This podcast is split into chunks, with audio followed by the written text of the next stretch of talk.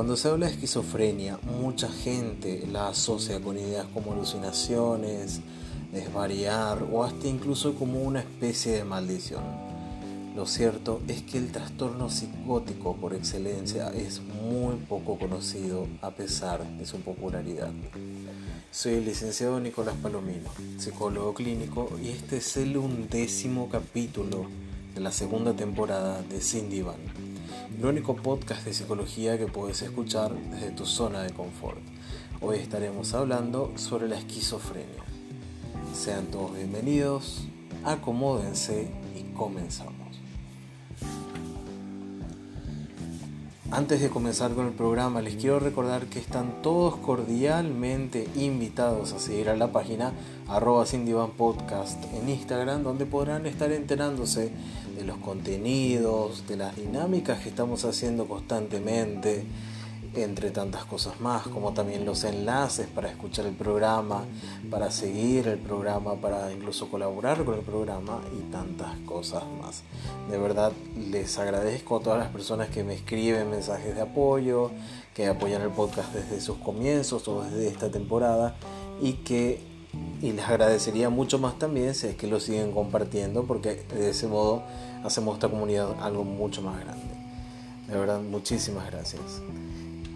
Pues bien, comenzando con el programa, tenemos que entender que lo que hoy entendemos por esquizofrenia o lo que se entendía hace 10 años incluso sobre la esquizofrenia no es lo mismo que se conceptualizó desde un principio.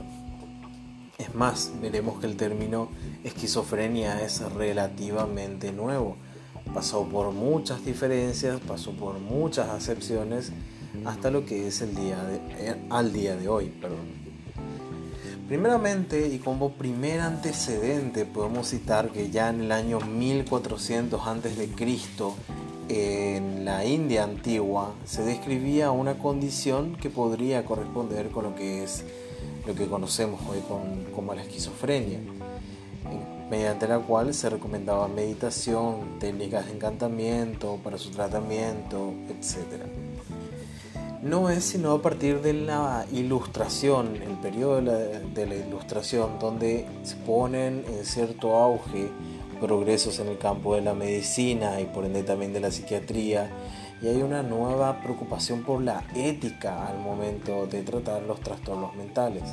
Porque como ustedes sabrán, mucho de lo que antes se trataba, incluso ya pasada la Edad Media, incluso ya eh, dentro de las sociedades ya industriales reformadas, los tratamientos para los trastornos mentales eran bastante crueles o estaban basados más que nada en la creencia de que por cierta maldición, por cierto castigo divino de la religión que sea, eh, estos trastornos se debían más que nada a posesiones o cosas por el estilo. Claro está que evidentemente esto generaba muchísimo miedo y entonces los tratamientos que se seguían eran más que nada parecidos a los exorcismos o de repente se hacían ciertas purificaciones, lo que se cree como purificaciones, ¿verdad? Incluso también, como ustedes ya lo sabrán y como habrán visto incluso en algunas películas, tratamientos como poner de repente a una persona sumergida en agua congelada por mucho tiempo, las lobotomías, etcétera.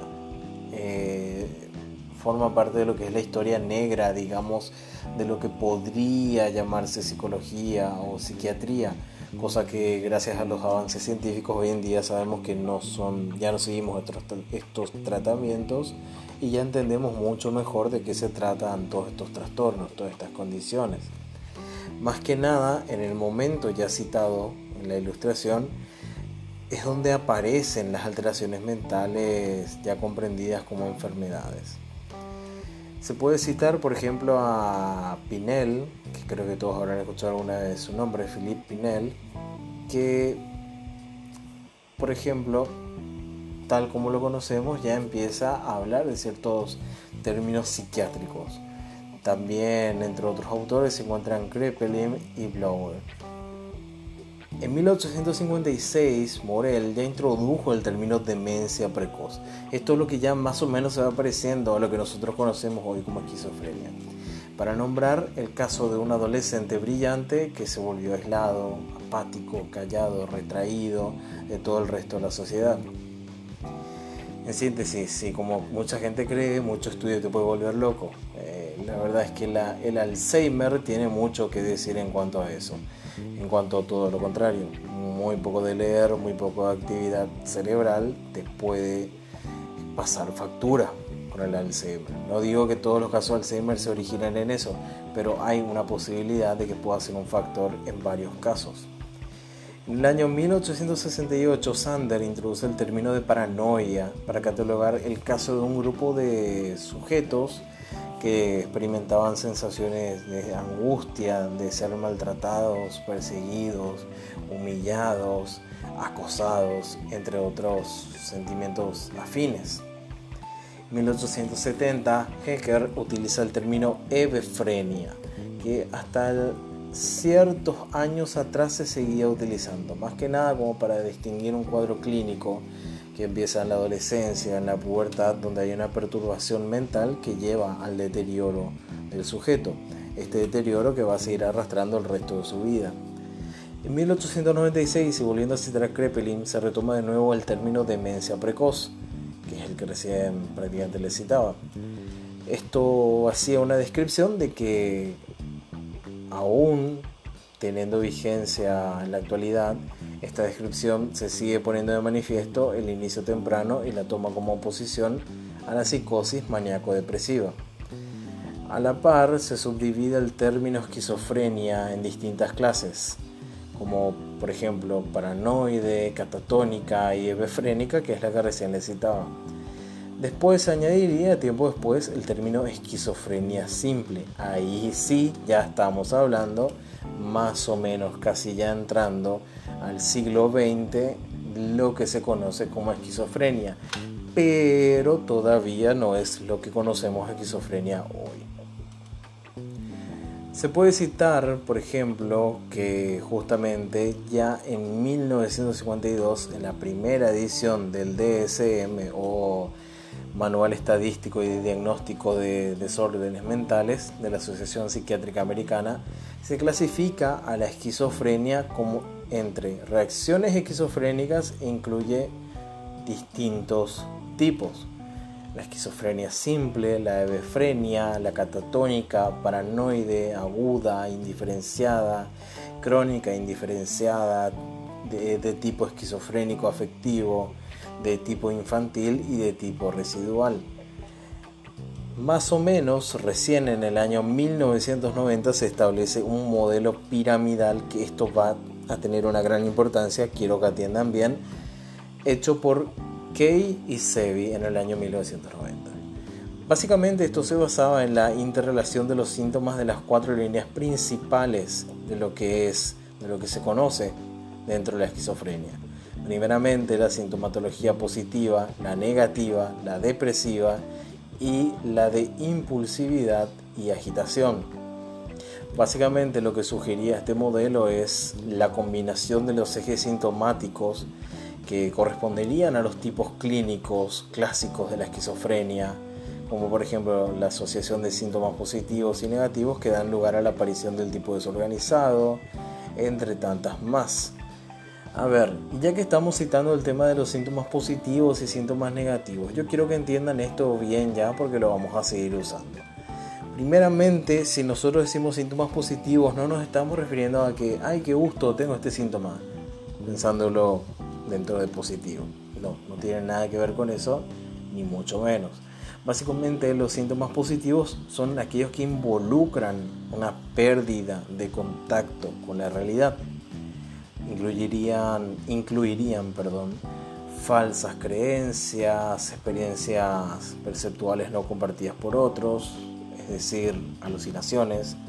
La alucinación que también podemos comprender como una percepción sin objeto, o sea, yo de repente escucho una voz que no existe, que no viene de ninguna parte, o de repente siento cierto olor que no es emanado por nada que está ahí alrededor. ¿sí? Entre, otros pueden, entre otros síntomas positivos pueden encontrarse el comportamiento bizarro. en el sentido anglosajón de la palabra, como diría un youtuber muy famoso. Yo, sé que ustedes ya saben quién es. Pero bueno, ¿en qué, ¿a qué nos referimos con bizarro? A desorganizado, eh, extraño, por decirlo en palabras fáciles. Y bien, entre los síntomas negativos están algunos estados deficitarios en los que los procesos emocionales y de comportamiento están disminuidos o prácticamente ausentes. En esto se puede incluir, por ejemplo, el afecto aplanado, entendiéndolo como una afectividad que casi no fluctúa de un polo a otro, ni mucho menos. Es como si la persona tuviera el mismo sentimiento inexpresivo o casi no definible la mayor parte del tiempo. Así también como la apatía, eh, también por ejemplo la alogia, que se puede entender como una reducida cantidad o contenido del lenguaje, entre otros más. Hay que entender por sobre todo que los síntomas negativos perduran más y fluctúan menos que los síntomas psicóticos, siendo manifestaciones menos evidentes de lo que es la enfermedad y hacen que los pacientes puedan ser percibidos simplemente como personas perezosas y descuidadas podemos nosotros estar frente a una persona con este perfil y no saber que está experimentando síntomas negativos de la esquizofrenia, que ya cumplen como un criterio bastante importante a la hora del diagnóstico.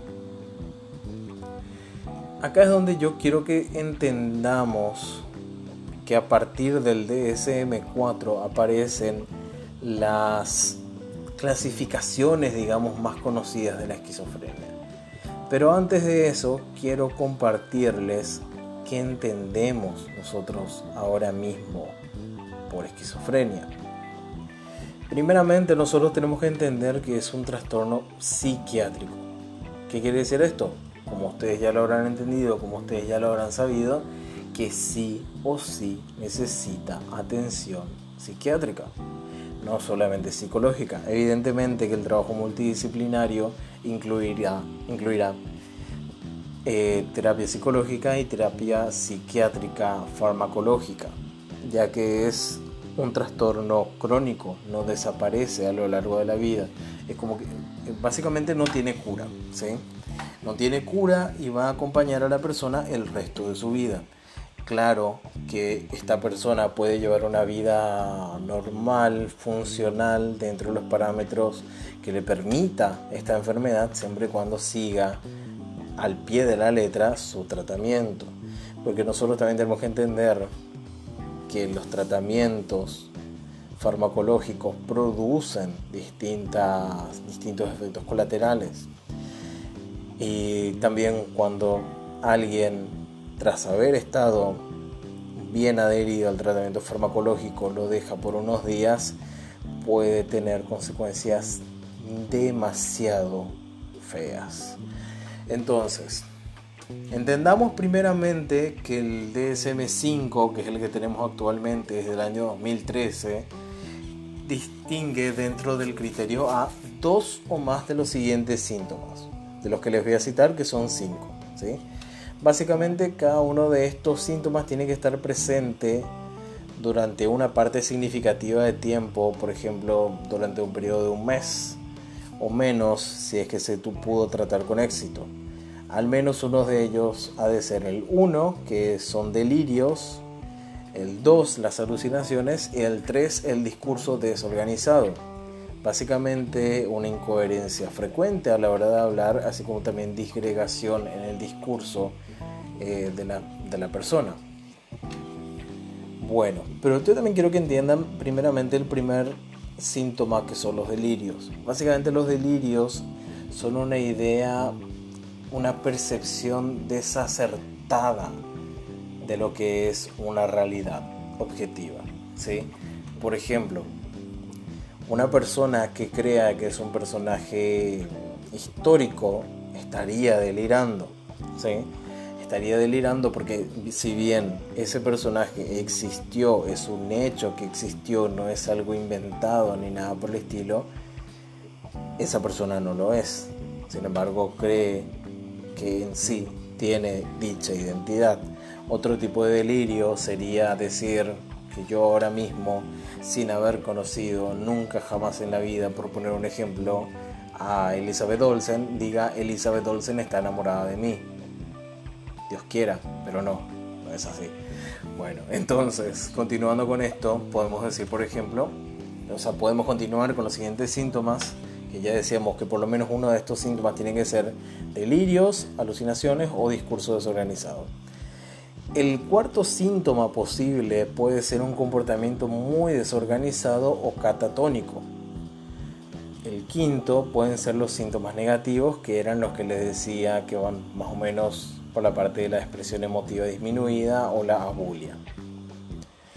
Ok. Antes de continuar con las clasificaciones de la esquizofrenia, les quiero recordar que estamos también presentados por CIS Asociado Servicio de Delivery, el cual se enfoca desde pequeñas a grandes empresas, envíos particulares, entre tantas cosas más. Todo lo que puedas enviar, todo lo que quieras enviar, sea grande o sea pequeño, lo puedes enviar gracias a CIS Asociado Servicio de Delivery. También les quiero compartir la información de que eh, disponen 24 horas de este servicio eh, con todos los métodos de pago y también con todas las medidas sanitarias que necesitas en medio del COVID-19 para que no te contagies coronita y puedas estar tranquilo. Esto contactando al 0981-298-253. Pues bien, pasemos a ver cuáles son los tipos de esquizofrenia reconocidos, por lo menos hasta el DSM-4. En el DSM-5 esta clasificación ya no aparece pero muchos psicólogos, no cualquier, no cualesquiera psicólogos, todavía siguen usando estas clasificaciones para, una, para un mejor entendimiento del cuadro clínico de los pacientes, ¿sí? para una mayor practicidad, digamos. ¿sí? Esto no quiere decir que sean profesionales mediocres o desactualizados. Podemos citar primeramente al tipo paranoide que se puede decir que es el más conocido, el más usual entre todos los tipos de esquizofrenia. En el tipo paranoide tenemos a una persona que tiene, desarrolla una esquizofrenia caracterizada por sobre todo por presencia de delirios y alucinaciones auditivas eh, de tipo persecutorio, por ejemplo, de que alguien lo, lo está extorsionando, lo está persiguiendo, está chantajeando a partir de alguna voz que solo él escucha, o por ejemplo, a partir de señales que solo él percibe. ¿sí? Por ejemplo, puede ser que yo nomás no me que yo nomás me dé cuenta que dentro de los diarios entre líneas a mí me están diciendo que me están persiguiendo. ¿Cómo puede ser que nadie más se dé cuenta de eso?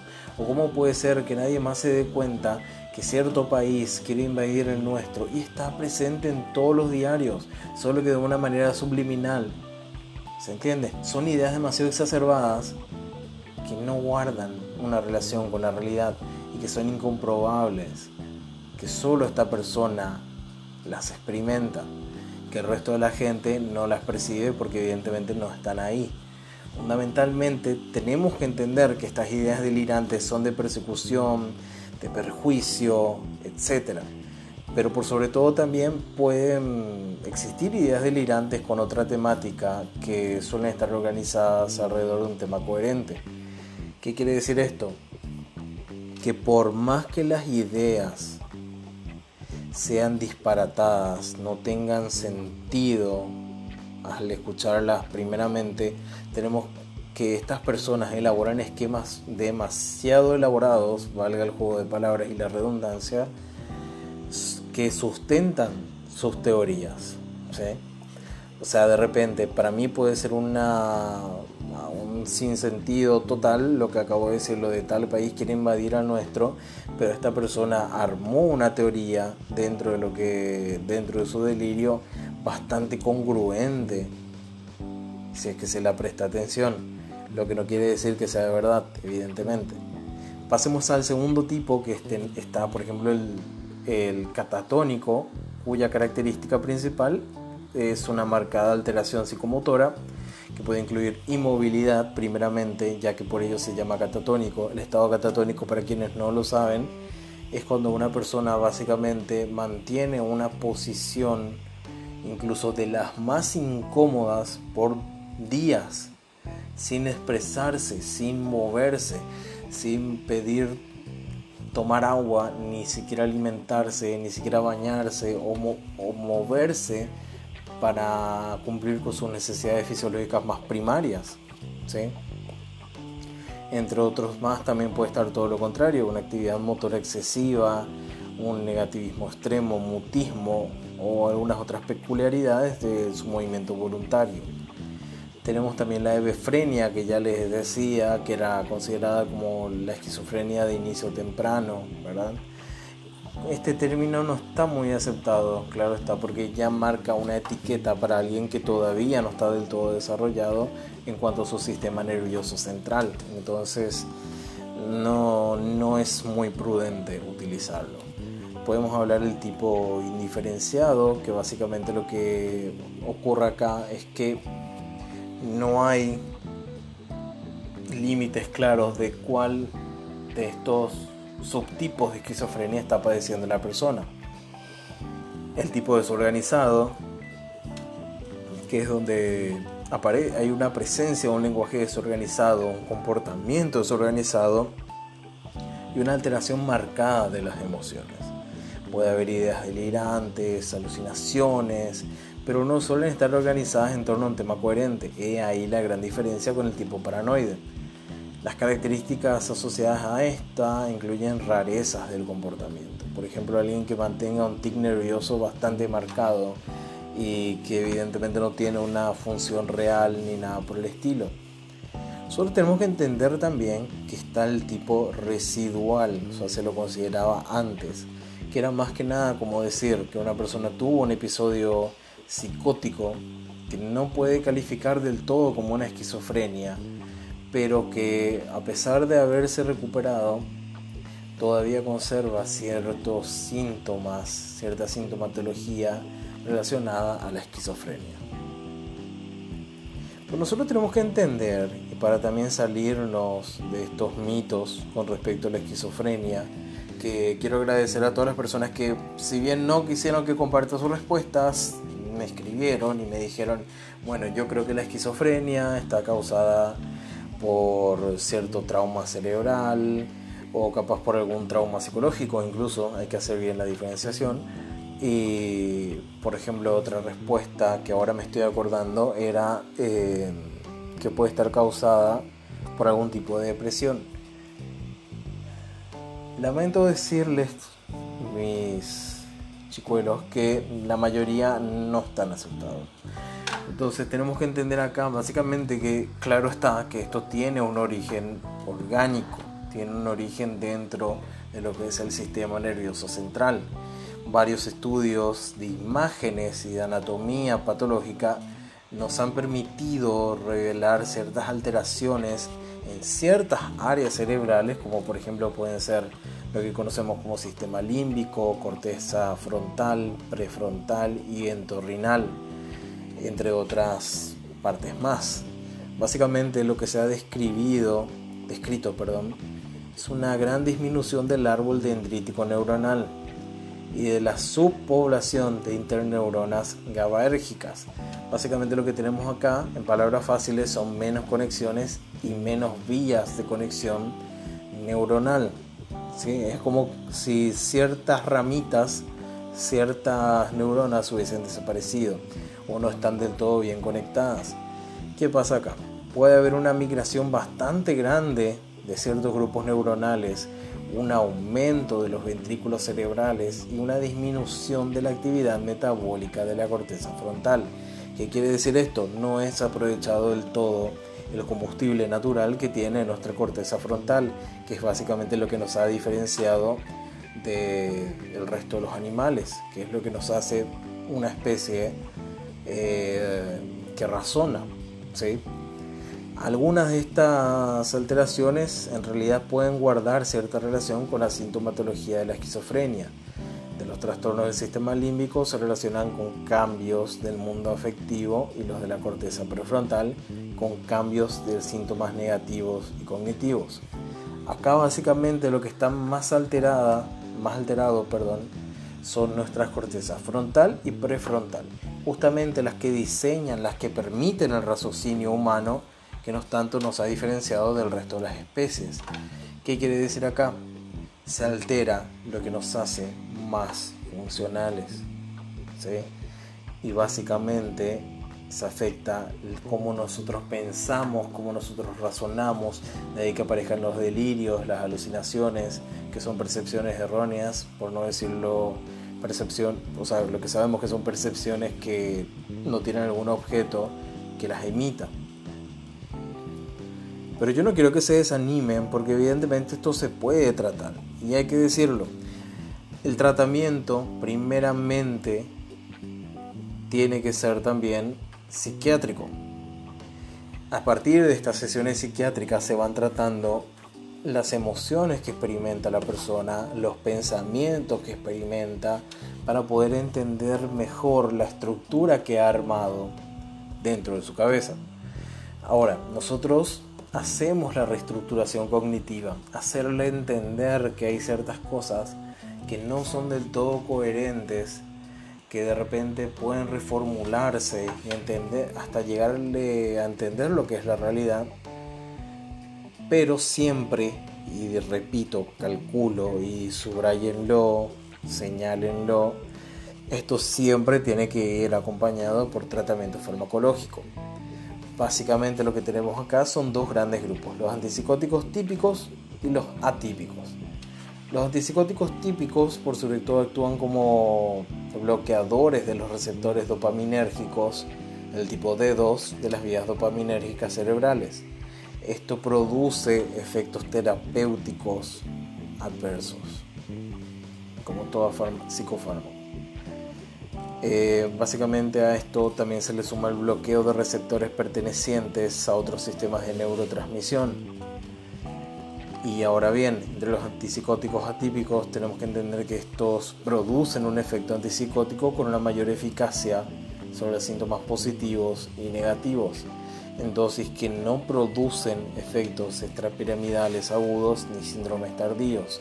Básicamente por eso el tratamiento de preferencia son los antipsicóticos atípicos, porque básicamente guardan un poco más de seguridad y tratan sobre los síntomas positivos y negativos de la esquizofrenia que son los más fáciles de detectar dentro de todo.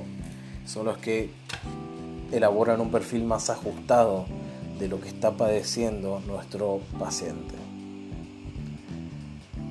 En realidad todos los psicólogos y psiquiatras lo que buscamos, lo que nos gustaría es que en algún momento exista una cura contra esta enfermedad, contra este trastorno propiamente dicho. Pero al día de hoy sigue siendo muy difícil. Estamos como tan cerca y tan lejos. La prevalencia, mucho tiempo se ha dicho que podría ser del 1% de la población, por sobre todo en sociedades urbanas. Pero en realidad esto ya tendría que ser demasiado notorio. Y es más, quiero también que tengan en cuenta que mucha gente que padece esquizofrenia debido a los tabúes que enredan a esta enfermedad no lo confiesan nunca y se terminan tratando muy tarde, ya cuando los síntomas son demasiado notorios y cuando ya los síntomas están, están bastante avanzados. Y ahí su peligrosidad en cuanto a no hablarlo bien, no conocerlo bien, no manejar la sintomatología y por sobre todo también a no sentirse seguro, confiado de comentar si yo estoy padeciendo algo que me parece que no está bien, que no es algo usual dentro de mí o no debería de serlo, algo que no es sano. Se puede también decir, se puede estimar que la prevalencia iría más o menos a un 0,4% de las poblaciones. Esto quiere decir 4 personas de cada mil. Quiero que lo tengan bien en cuenta. Pues bien, me gustaría que cada uno de ustedes, si conocen a alguien que podría estar padeciendo este trastorno, no le fuercen a hablar pero sí intentar eh, adentrarse un poquito dentro de lo que piensa y en el caso de que ya sea algo, o sea, y en el caso, en el mejor de los casos, tratarlo temprano, porque es lo que siempre va a ayudar. Esto no solo en la psiquiatría, no solo con este trastorno, no solo dentro de la psicología. siempre un tratamiento oportuno y en tiempo es mejor y va a ayudar mucho más. Soy el licenciado Nicolás Palomino, psicólogo clínico, y este fue el undécimo capítulo de la segunda temporada de Cindy Van, el único podcast de psicología que puedes escuchar desde tu zona de confort. Puedes hacer como nuestros amigos de Bolivia, de Colombia, que también se estuvieron sumando a los programas, a escuchar los programas y mandar un saludito yo lo espero de todo corazón, me hace muy feliz. Eh, como nuestros amigos de Chile que nos estuvieron mandando saludos, muchísimas gracias de verdad, eh, me reconforta bastante. Y bueno, seguir en el Instagram, arroba Podcast y escuchar todos los programas que están ahí en el enlace desde Spotify. También puedes escuchar en Anchor, también puedes escuchar en Google Podcast, Apple Podcast y tantas otras plataformas de podcast más. Nos estaremos escuchando el próximo miércoles.